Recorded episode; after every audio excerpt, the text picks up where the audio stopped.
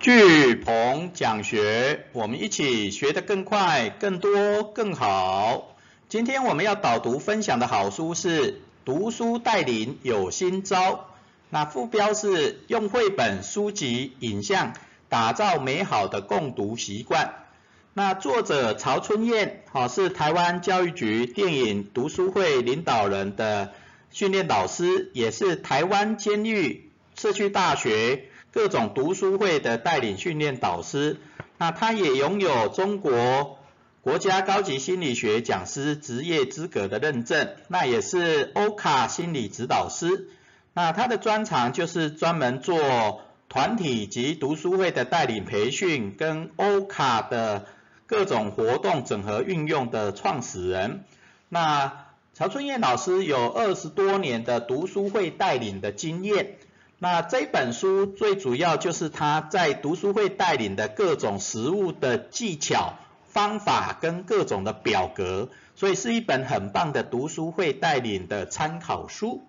那这本书是由四块玉文创出版社于二零二零年七月八号所出版的。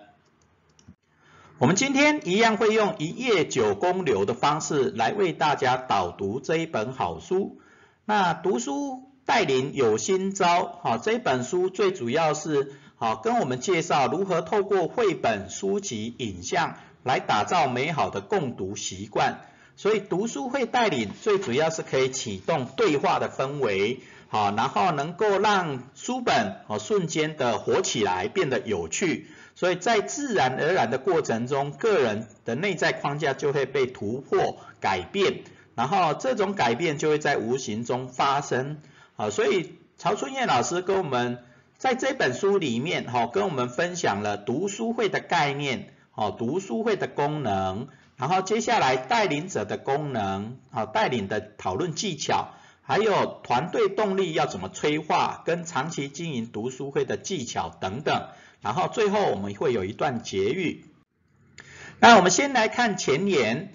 啊，曹春燕老师跟我们分享了读书会的带领，其实有各种的新招，考各种的方法。那带领读书会的过程中，可以启动对话的氛围，然后让书本好转眼间就能够活起来。好，不不只是像我们一般的读书一样，对不对？啊，因为透过读书会带领，你就感觉好像你跟书一起在对话，啊，一起在活起来的那种感觉，那书就会变得很有趣又好玩。啊，然后这个过程中啊，在这种读书会带领的过程中，个人内在的框架就会被突破哦，被打破。那这种的成长跟改变也会在无形中发生。OK，好，所以参加读书会真的是很棒的一种方式。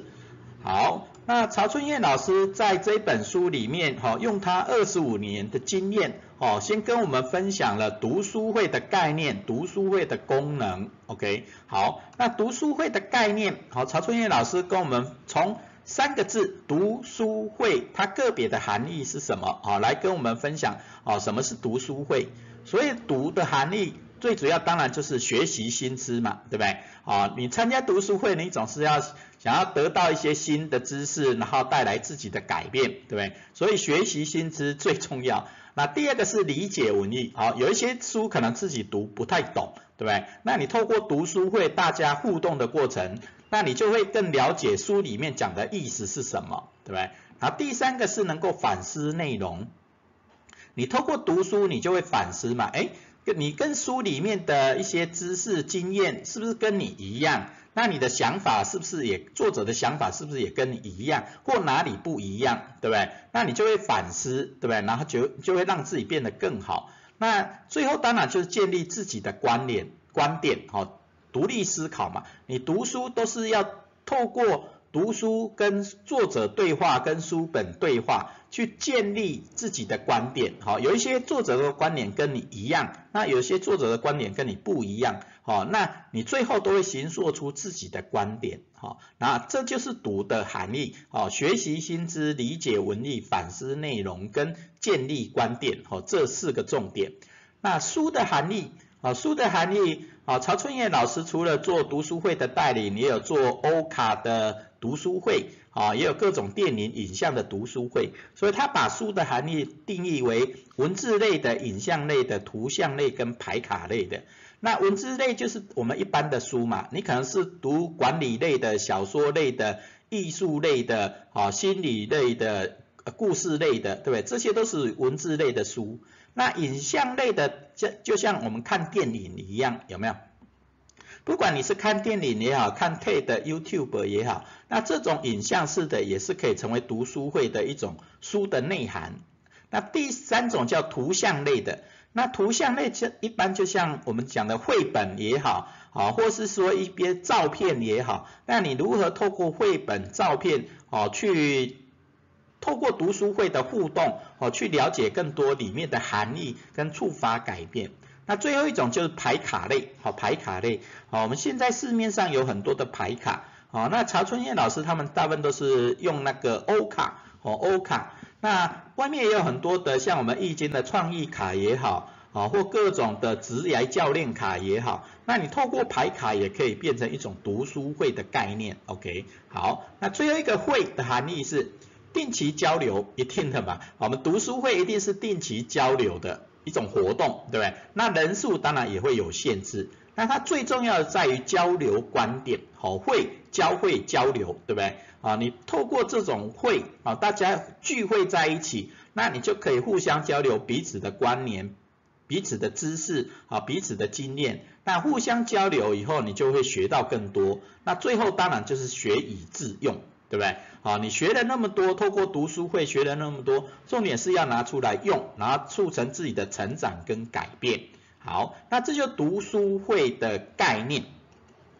那接下来曹春燕老师又跟我们分享了读书会的功能，哈，有四大功能。好，第一个习惯、互动、素养跟带领。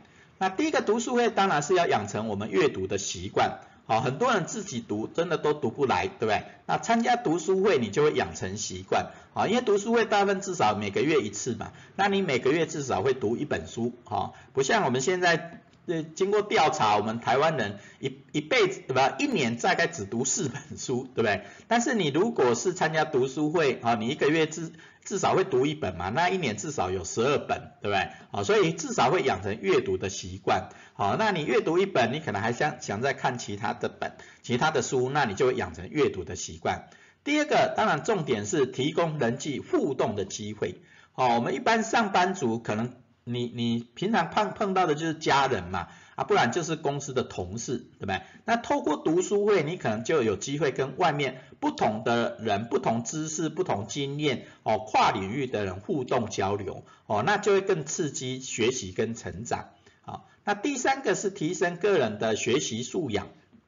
好，那书里面是提升个人的民主素养。好，那当然民主素养跟学习素养都有哈，读书会。因为你面对的人都不一样，大家有不同的想法、不同的见解，所以你如何去包容跟你不一样想法的，哦，甚至有时候读书会互相冲突、互相吵来吵去，对对？但是总是要学会包容，哦，学会尊重，对对？那这是一种民主素养，但只。透过这样的冲撞，哈，思考的冲撞，行动的冲撞，你去才会学得更多，哦，更能够突破你传统的思维，对不对？啊，那就能够提升你个人的学习素养，啊，成长的更多，好，改变更好，这样子。那最后一个是培养读书会带领者的能力，OK，好，读书会的功能除了养成习惯、提供互动，然后提升学习素养以外，另外就是培养读书会带领者的领导力。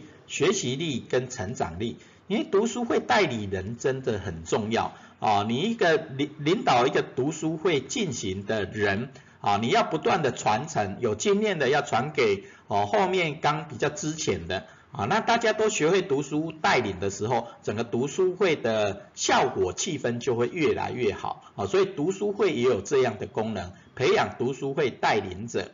OK，好。那我们了解读书会的概念，也了解读书会的功能以后，那要怎么培养带领者？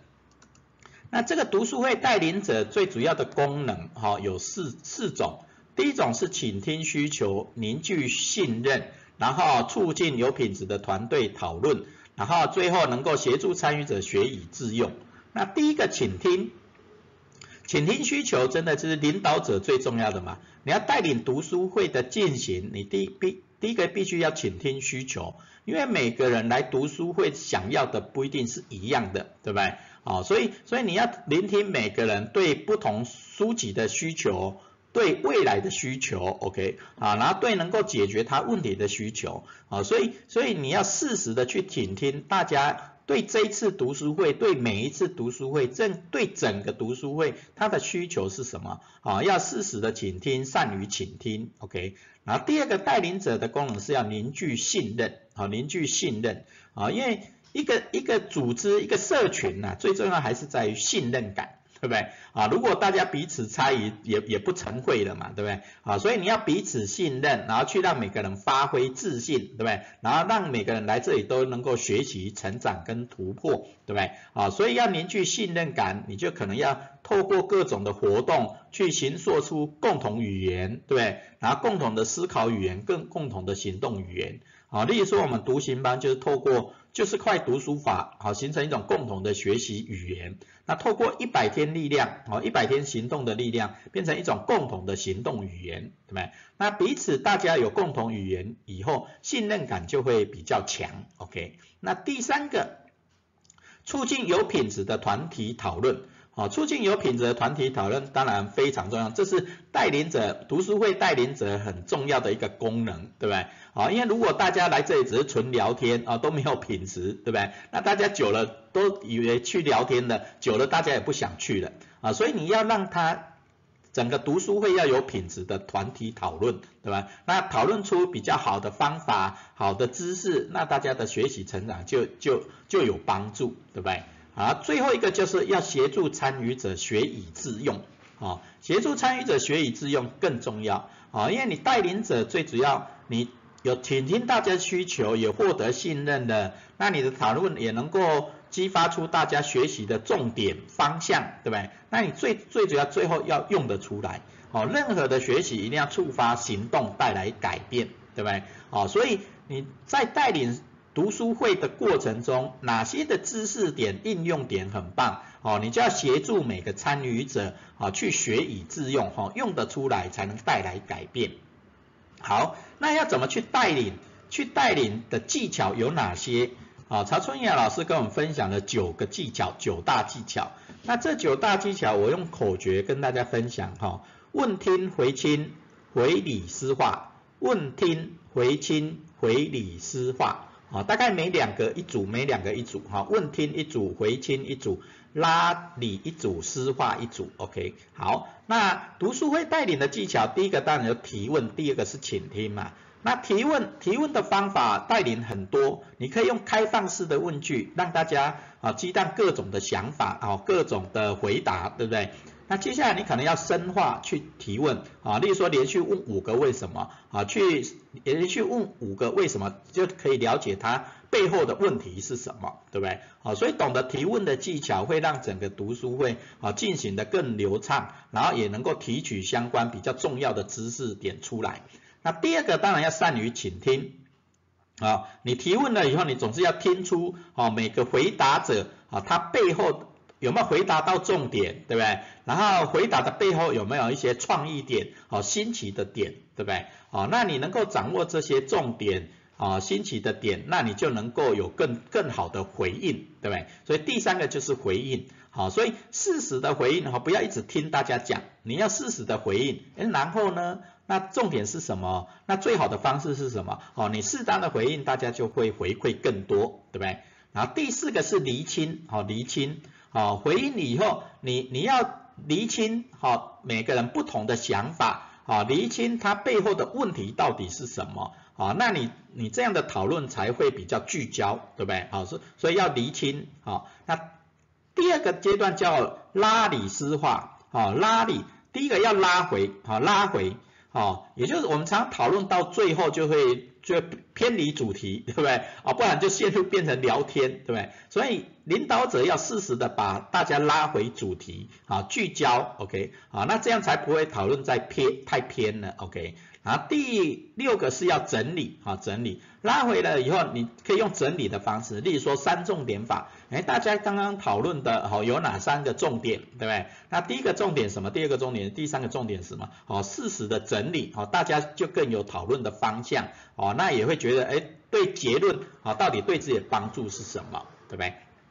好，第七个、第八个叫做思化，啊，思就是促进思考，然后促进思考就是很多人。很多人可能只不太敢讲一些东西嘛，那你如何去去透过刚刚的提问，然后去触发他更多的思考，更深的思考，对不对？好，更多的创意思考，OK，好，那最后一个叫深化，哦，大家提出来的想法可能都是表面的，那你如何说？哦，是让它更深化，去结合各种的知识理论去深化它也好，或刚刚我们讲连续五五个为什么去深化，哦，它原来的知识点，啊，然后系统的架构是什么，哦，让它更深化。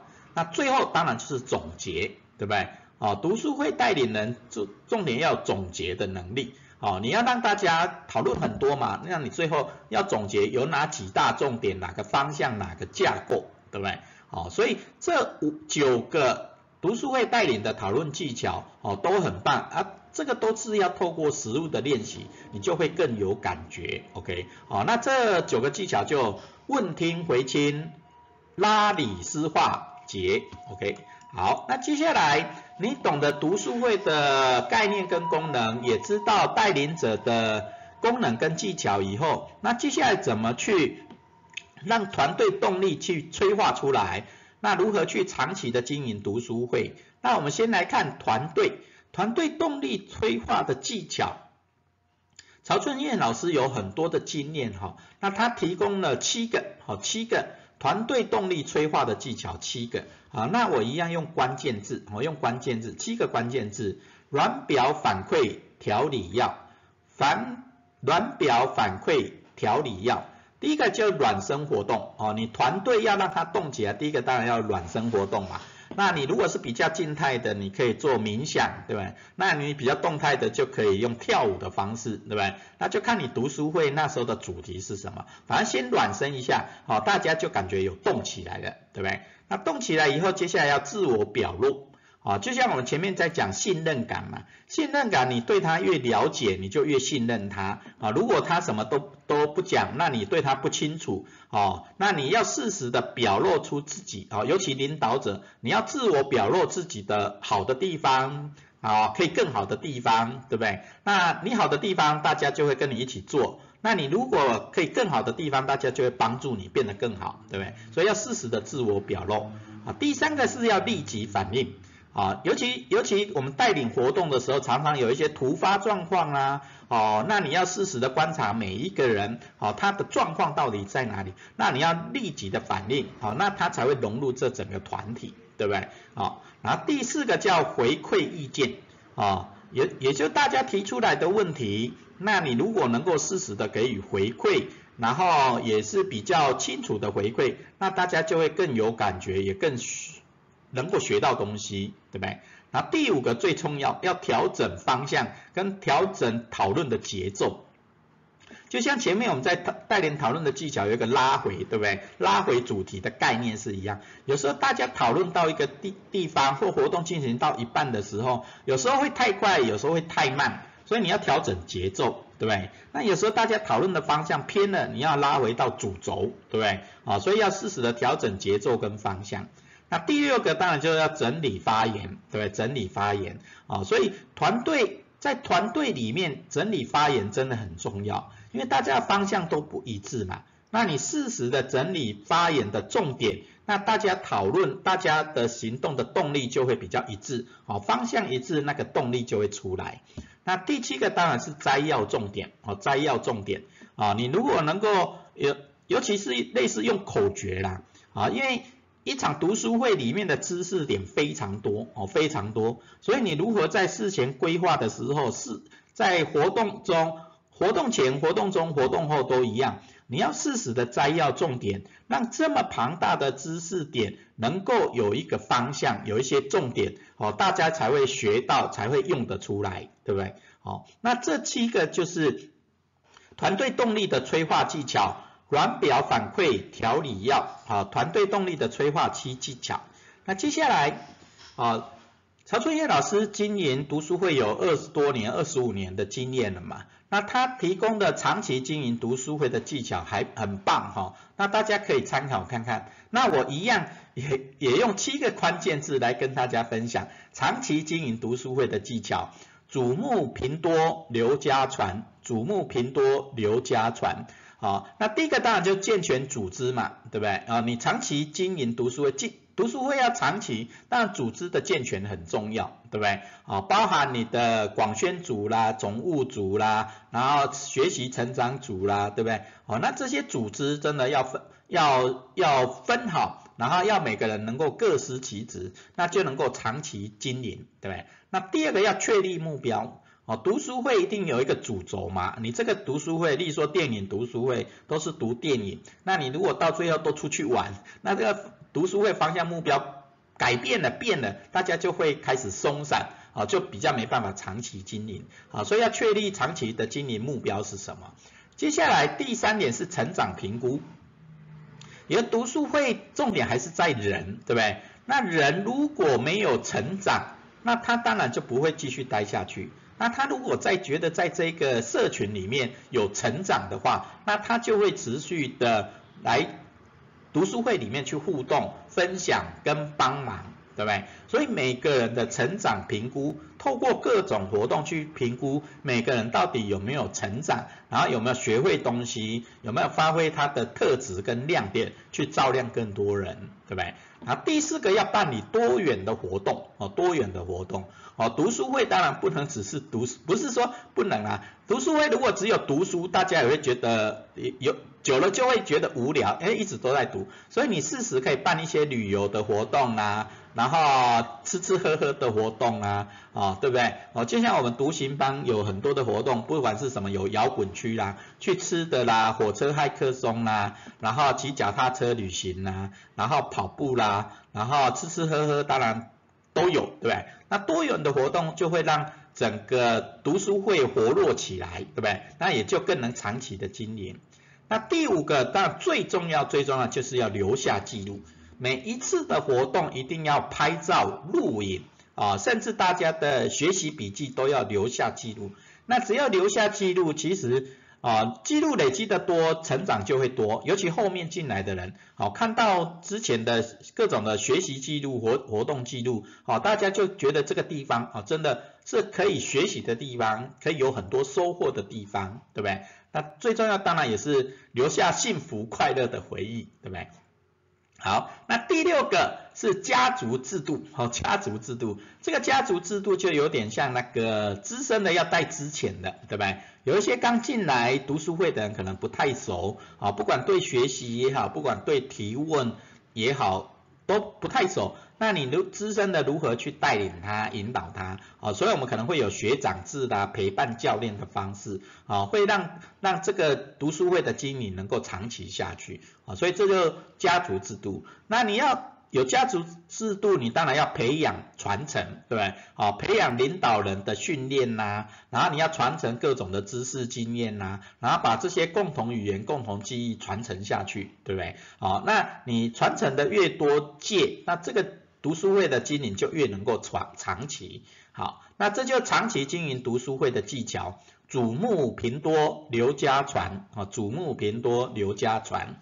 好，那最后我们的结语是，读书读人读世界，行动互动有感动，啊，这也是我们读行班的的的标语口号之一啦，哈，我们的读行班嘛，读书行动，那。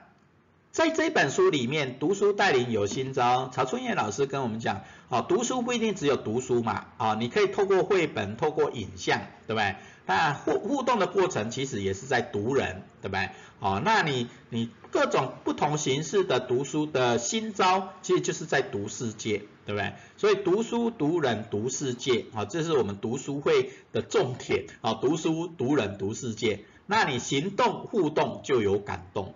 其实读书会其实就像一个家族哦，就像它里面讲的家族之都哦，因为你你能够在一起那么久的人啊，真的最后都会像家人一样，所以你只要常常产生行动，就有互动，有互动就会有感动，就会创造很多幸福快乐的故事，对不对？好，所以读书会很棒，好，真的透过读书、读人、读世界，行动、互动有感动。好，那最后我们的学思行反思行动是，让你用十年，你想要带出一个什么样的读书会？让你用十年，你想要带出一个什么样的读书会？哦，就像我们曹春燕老师，他二十五年经营读书会，对不对？哦，那十年说实在不长。啊啊，不长也不短哦，当然是是对年轻人稍微长一点，但十年其实很快哦。就像我常讲的一句话，不要忽视一百天行动的力量，更不要忽视十年梦想的力量。所以你有什么样的梦想，你想要培养什么样的能力，你想要帮助什么样的人，帮助更多人变得更好，你的梦想是什么？那如果让你用十年，你想要带出一个什么样的读书会？好，我们可以来想一下，让你用十年，你想要带出一个什么样的读书会？好，我们今天聚鹏讲学导读说书，读书带领有新招，导读就到这边，感恩。